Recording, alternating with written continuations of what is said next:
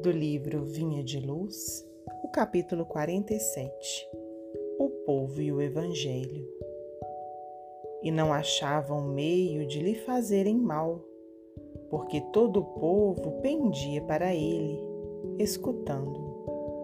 Lucas 19, 48 A perseguição aos postulados do cristianismo é de todos os tempos nos próprios dias do Mestre Divino, nos círculos carnais, já se exteriorizavam hostilidades de todos os matizes contra os movimentos da iluminação cristã.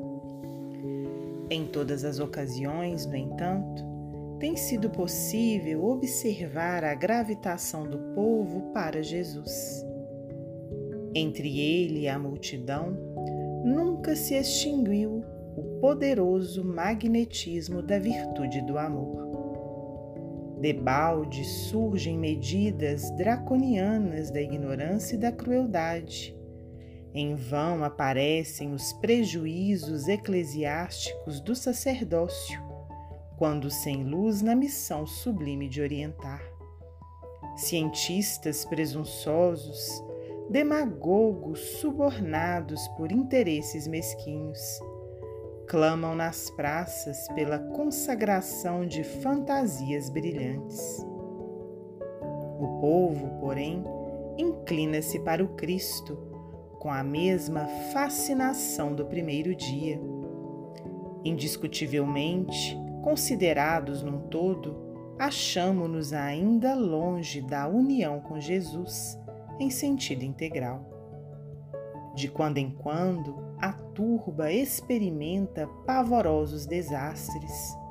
Tormentas de sangue e lágrimas varrem-lhe os caminhos. A claridade do Mestre, contudo, acena-lhe a distância. Velhos e crianças identificam-lhe o brilho santificado. Os políticos do mundo formulam mil promessas ao espírito das massas. Raras pessoas, entretanto, se interessam por semelhantes plataformas.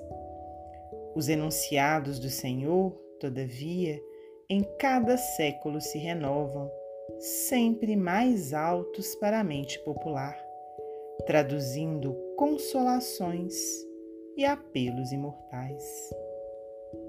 Emmanuel, psicografia de Francisco Cândido Xavier.